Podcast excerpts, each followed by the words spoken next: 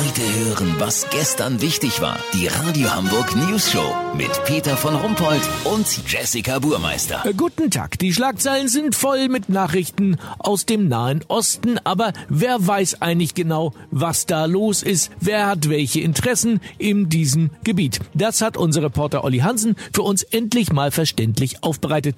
Olli kennt die Region so gut wie kaum ein anderer. Er war nämlich schon mal in Hogada am Roten Meer im All-Inklusiv-Urlaub, isst gerne Falafel bei seinem Lieblingssyrer Luigi Calzone und hat den Beginn des ersten Irakkrieges live am Fernseher verschlafen. Olli, eine vielversprechende Expertise. Dann erzähl doch mal, wer verfolgt denn da welche Interessen im Nahen Osten? Ja, Peter, das ist im Grunde gar nicht so schwer zu begreifen. Klar ist ja, dass die Amis weiterhin Waffen an die Saudis verscheuern wollen. Der Iran hatte aber wohl vor, das habe ich bei Markus Lanz gesehen, sich bei den Saudis einzuschleimen. Die Mullers haben nämlich den Scheichs in Aussicht gestellt, gleich mehrere ihrer Perserteppiche professionell von Blutflecken reinigen zu lassen. Das war natürlich nicht im Sinne von Trump.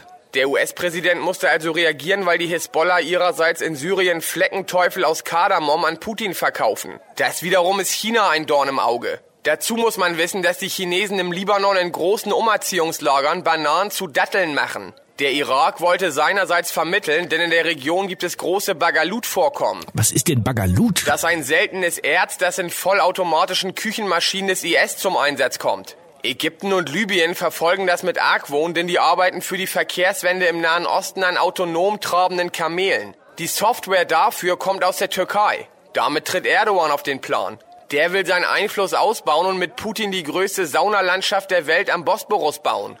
Für das Hammam-Bollwerk soll eine Latschenkiefer-Aufgusspipeline quer durch den Jemen mit Geldern aus Damaskus gebaut werden. Lass so machen, Peter. Sobald ich weiß, wie man in Tel Aviv und Bergedorf darauf reagiert, melde ich mich noch morgen. Habt ihr das exklusiv, okay? Ja, vielen Dank, Olli. Jetzt ist uns einiges äh, viel klarer geworden. Kurznachrichten mit Jessica Burmeister.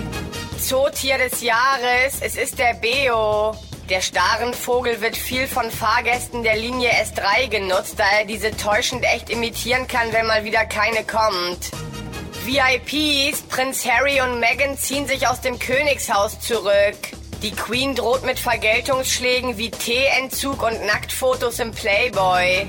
USA, Trump unterschreibt als erster US-Präsident eine Vollpatientenverfügung. Das Wetter. Das Wetter wurde Ihnen präsentiert von Trash Online. Diese drei Dinge solltest du unbedingt beachten, bevor du dich im Klo runterspülst. Das war's von uns. Wir hören uns morgen wieder. Bleiben Sie doof. Wir sind's schon.